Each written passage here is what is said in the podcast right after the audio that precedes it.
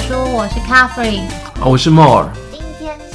二零二三年的第一天，新年快乐！因为农历的时候，我们通常会说恭喜发财嘛。那今天是西元的，我们就讲停损。大新年的，我们要来讲停损。有一种停损是停利的停损啊，停止盈利。有一种投资叫无怨无悔，有一种止损点叫无论如何。今年第一天，我们讲一点软一点的东西。好，你从你的故事开始讲。就是有一个人，他帮自己定定一个规则，因为他担心万一看错方向，亏了钱，或者是赚了钱，他都不晓得。什么时候要做停利或停损的动作？于是呢，他就决定，如果今天这一笔资产亏到一半，他就一定要强迫无论如何去做停损。如果假设说也赚了一半，也要强迫自己无论如何把那个钱收到口袋里。结果呢，他就真的很守纪律，在市场上这样操作。他上半年亏了一半，那下半年又赚了一半，他可以玩多久？下半年结债剩下七十五啊，一百块。第一年上半年的时候就剩下五十块嘛，下半年呢就赚了二十五块，变七十五块。你说的七十五块嘛，对不对？第二年呢，上半年就只要三十几块嘛，三十七点五。下半年的话，再加上大概五十块吧，差不多。第三年的时候呢，二十五，二十五嘛，再来就是三十七点五。第四年差不多就活不下去了，大概可以撑个七八年吧。所以你有没有发现，从这个故事我们学到一个真理：当他亏掉一半的时候呢，嗯、他靠再赚一半的钱，事实上是回不来的。他要再赚百分之五十而言，他要赚百分之百才可以回得来。哦，所以应该这样说啦，就是梦每次在讲股票的事情，他一定会很强调停损这件事。我再问你一个问题，你有没有思考过，哦、为什么每次发生经济大崩盘的时候呢，嗯、市场上说不行了，我们不行了，华尔街说我们不行了，你政府赶快来救市，这样赶快印钞。为什么要印钞？因为没有钱啊。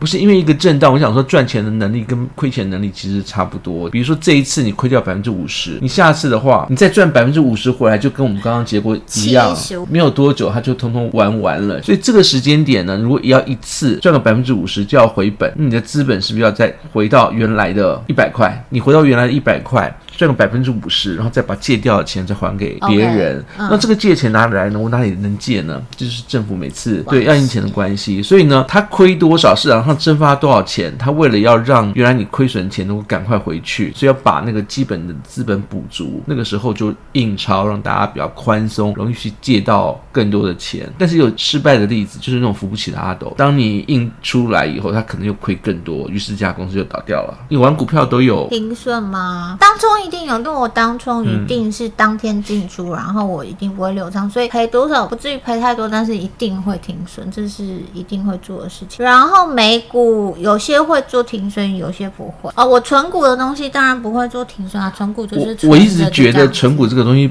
不是很对我的理念这样子。我知道啊，你不走这一派，那只是我觉得就是。我觉得可以存钱，但是不要存股。可是长期投资来讲，哦，我讲一下我台湾的股票状况。嗯、去年已经结了嘛，嗯，那去年大家的，欸、你不是说你那个投报率就是半年大概都二十几 percent 吗？嗯，我有算一下，我去年台股我没有算美股，但是去年台股我的投报率大概还是落在十 percent，就以台湾股市去年大家好像都赔钱的状况。那我为什么？会有赚十 percent 的，其实就是长期投资。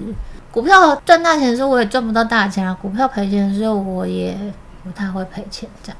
但是那个操作真的跟你不太一样，因为那就是长期投资，我不会一直频繁的进出。我觉得存股哦，嗯，不太是我的理念的原因，是它没有停损的概念。对啊，对啊，它它就是就是你越低我越投，你越低我越投，就是在谷底的时候，你反而买到更多的股票。我的想法是说，如果当你知道这个曲线是走下坡的时候，嗯、你可以定期定额把那个额把它买成股票，变成定存，而是把它存到钱里面，等到真的是谷底的，或者是谷底往开始往上的时候。你存了十期，最低点的时候一起把它买下去，不是一样？它是一个存钱的概念。嗯、我有听懂你在讲什么，嗯、但是因为大部分人在做长期投资，他有一个很大的前提是他不知道什么时候会到谷底，什么时候会到最高点。我觉得那个是操作的方式不一样，然后操作的方向也不一样，然后再来是你这样做呢，我必须要说真的是天天看盘。那像我之前有说过，就是我有阵子很忙，所以其实我是没有办法天天看盘的，我也不会。天天进出，在那个状况下面，我就会很懒惰，就是只买我知道的股票。这是我们下一个主题叫 SOP，这是主题是停损。你的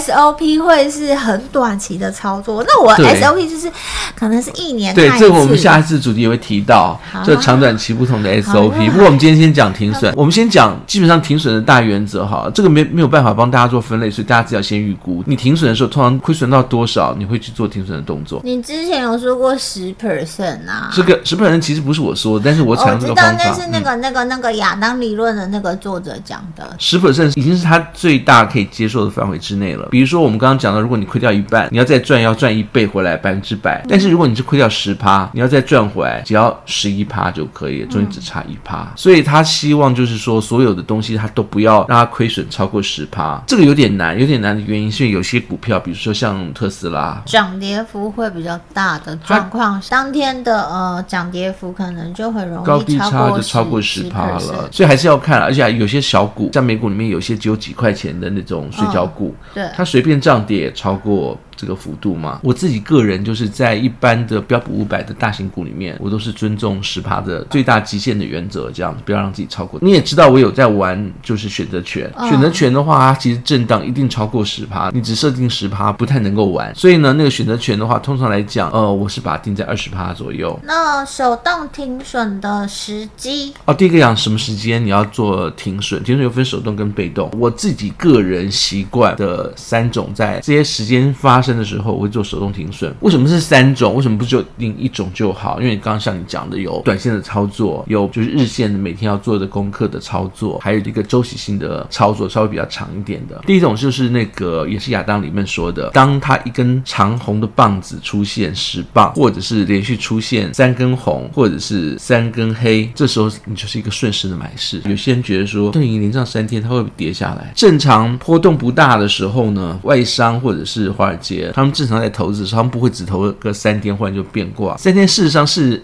蛮有可能会遇到转折，因为这是那个斐波拉契函数讲的嘛，二三五八十三这些东西三天正好是一个周期，所以就变成了呃还是要看一下。但是理论上来讲，如果你发现这三天是比如说高点一直破高，低点不破低，在第三天那天的同时，它高点又在过高的时候，你就可以看涨；或者是你是要放空，低点在过低的时候呢，你就可以看空。所以不用买在第四，在第三天的时候就先赚一个顺势的势头，这是。一个每天要看的动作。第二个是骑行跟那个楔形空间。呃，楔形空间跟骑行空间，这个大概就是一般分析师会讲的震荡区域。它会拉个两条线，两条线如果是平行的话，就是楔形空间，它里面做震荡。不晓得大家知不知道，就是根据那个图形量化理论，当它突破这个震荡的空间的时候呢，它会比如说往上突破那个楔形空间，它在往上的满足点会是那个楔形空间的高度，往下也是一样的意思。还有就是骑行，已经是在缩小。如果这两条线不是平行，是一个三角形收敛的状态的话，表示说它快要分出胜负了。一旦突破了以后呢，就是一个大三角形，中间的那个长度当做涨幅或跌幅满足点。我现在讲的情况都是你已经持有这个股票了，你才会想到要停损嘛，对不对？如果它一突破方向是你不要的，你就可以马上的就去做一个止损的动作。所以我这边提到止损停损，不见得是真的是亏钱的，因为您涨很久了。但是，一旦发现走势改变了，然后就要赶快卖，然后获利了结。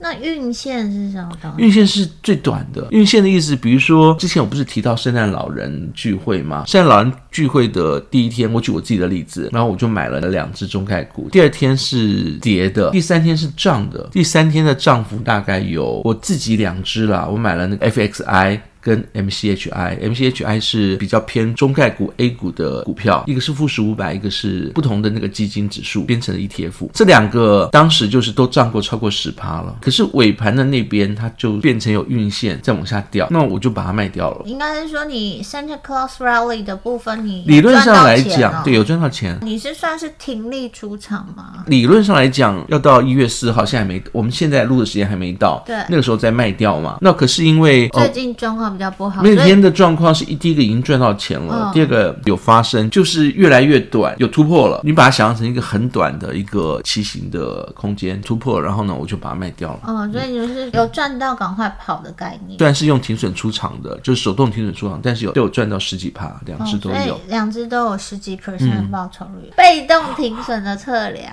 啊，被动停损测量就是你不去理它，这个不用看盘。被动停损其实比手动要难呢，你手动是看的，对不对？看眼睛跟手的感感觉。嗯，盘感好的话都不需要我刚刚的理论，K 线一出来要卖要买，这是盘感。被动停损，你要怎么知道在你买的这个时候什么时候哪一个点要出？不知道啊，就你说到买进之后，我就先设一个十 percent 的停损。你这样一直放着，迟早有一天它会亏损十 percent 出去啊。第一个，它要每天调，意思就是说，其实你要每天算，只是你刚刚的算法是每天就是算它当时那个。然后我就问你啊，然后就会告诉我，就会去。那所以还是要有一个原则，这样亚当理论的原则是它有一个基本的资金的算法，呃，外面再加个大原则是十趴，按照前几天的那个资金的进出，给你一个就是往下不能跌破多少点的点位，那这个点位一定要在十趴之内，否则就以十趴计。每天只能往上调，不能往下调。当你把这个数字调到，比如说就是一百块，你可能就是九十五块一定要出掉，隔天再算，它可能是就是那个同样的算法，它可能是九十六块，你就把它调到九十六块，再隔天算，因为回到九十五的时候不能改那个九十五，要用就是之前的最高的九十六来算，它才能就是说到了危险的时候把你除掉，不危险的时候呢，你一直在获利当中。然后再来就是亚当理论，亚当理论我刚刚就讲说，就是它本身这个理论就有一个资金的进出，而且它有一个十趴的规范，大家可以参考那本书。好，然后我们来送个书好了，大家如果听这集，然后如果想要获得亚当理论那本书，欢迎留言哦，留言在我们的 FB 上面就可以参加抽奖。好，就这样。再来就是涨跌幅的满足点，这点大家可能不会算，但应该都听过。比如说我刚刚提到的，就是那个楔形空间跟急行空间，它如果一突破，就会到哪个点位的位置。第四个期货点，期货点这个可以大家去查，我们那个工具里面也有，或者你不用问我们，你就直接的就是去查。比如说这一周结算，我通常跟大家讲说，你如果你要结算，你要获利，你要入仓，你要清仓，就去看现在华尔街期货压的位置。我觉得这还不错，因为我之前不会，然后因为有听 Mo 说，所以我有呃认真的研究过一阵子，然后觉得还蛮有趣，就会发现它就是会在他们压的那个点位中间，嗯，不太。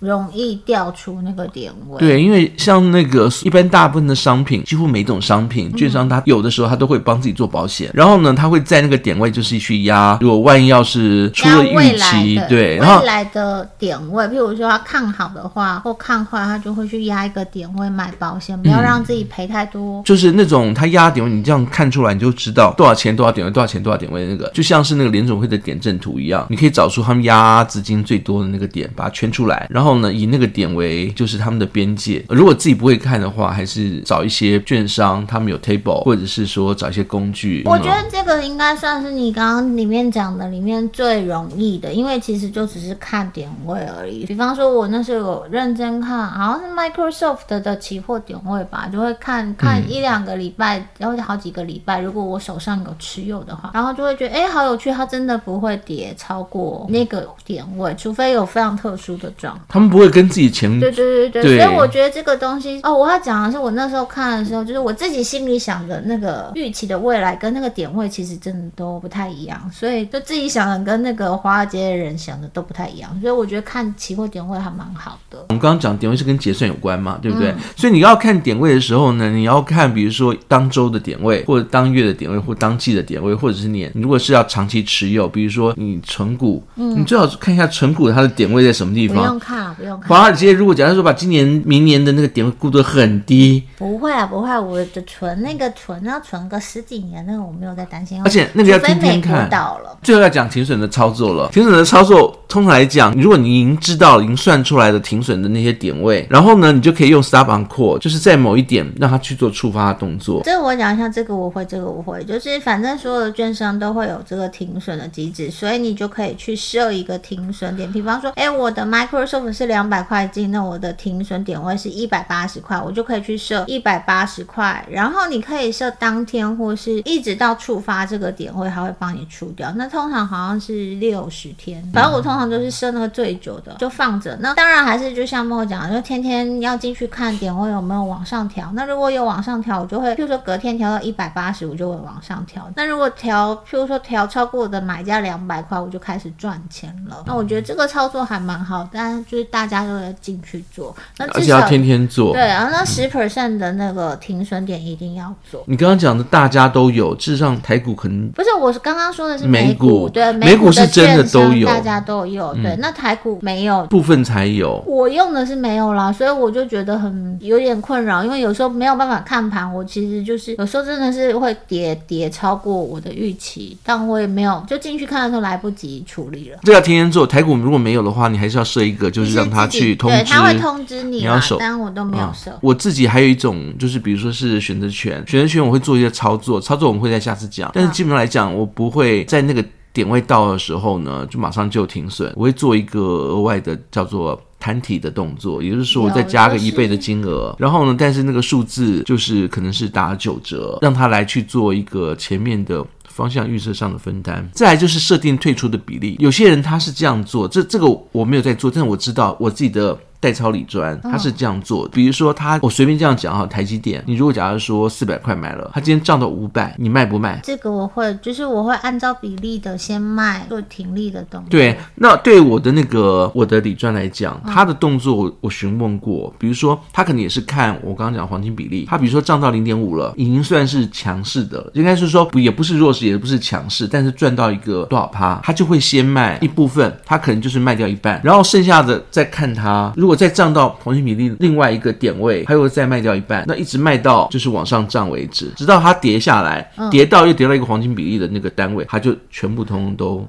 对，这这个我会做，就是如果我手上持股比较多的状况，我就会做这样子的操作。就是如果有赚钱的话，就会卖掉一部分，然后手上再留一部分，反正先获利为宜。亏损也是哦，就是亏损它可能就是已经到一个程度了，以后它先出掉，认赔一部分，嗯，剩下的就是可能还还要继续等。最后有些工具可以辅助你，比如说像我的习惯是在盘前，如果万一是什么样的方向猜错到什么点位，你就必须要做停损。我欢迎大家。是，如果可以算的，可以先算，就先把它算出来。比如说，你持有的东西，今天如果万一跌到什么点位，你一定要出，或者是是。跌到什么点位你就进一点等等之类的，这个是你可以用某些工具先把我们刚刚提到的那些测量比例先算出来，算出来完以后呢，晚上的操作会简单一点。好，那我们下一次会讲 SOP 操作的 SOP，大新年的讲这个好难哦，我脑子还没有开始开工，没关系，那反正他就有听，如果听不懂的欢迎留言哦。啊，今天留言的可以抽《亚当理论》这本书，那就先这样喽，谢谢大家喽，拜拜，新年快乐。了。